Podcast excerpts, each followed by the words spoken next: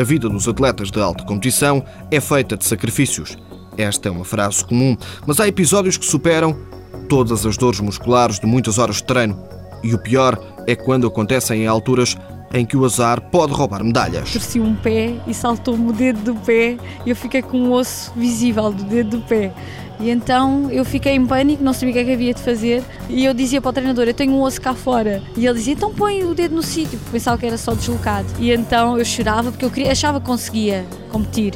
Porque ele pôs-me um adesivo muito fraquinho, não é? Eu nem conseguia andar, mas eu achava com a adrenalina toda que eu conseguia competir e conseguir ir à final, porque eu estava a ganhar o combate.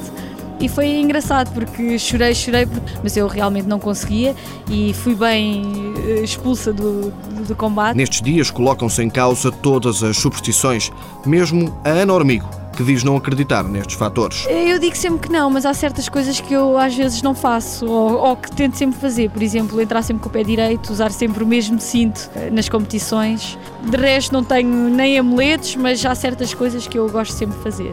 Hormigo, desde os 9 anos, que vive para o judo. Faz por horas pequenas pausas para dar atenção à vida empresarial no Centro de Estudos e Traduções de que é proprietária. Agora exige-se uma paragem mais prolongada de pelo menos nove meses.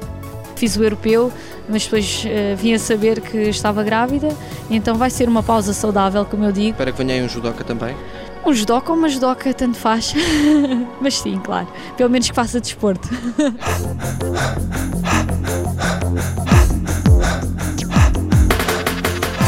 Ana Hormigo tem 28 anos. Em campeonatos da Europa já ficou no terceiro, quinto e sétimo lugares. Em 2006, ficou em nono lugar no Campeonato do Mundo e nas Olimpíadas de Pequim ficou na sétima posição. Apoio Instituto do Desporto de Portugal.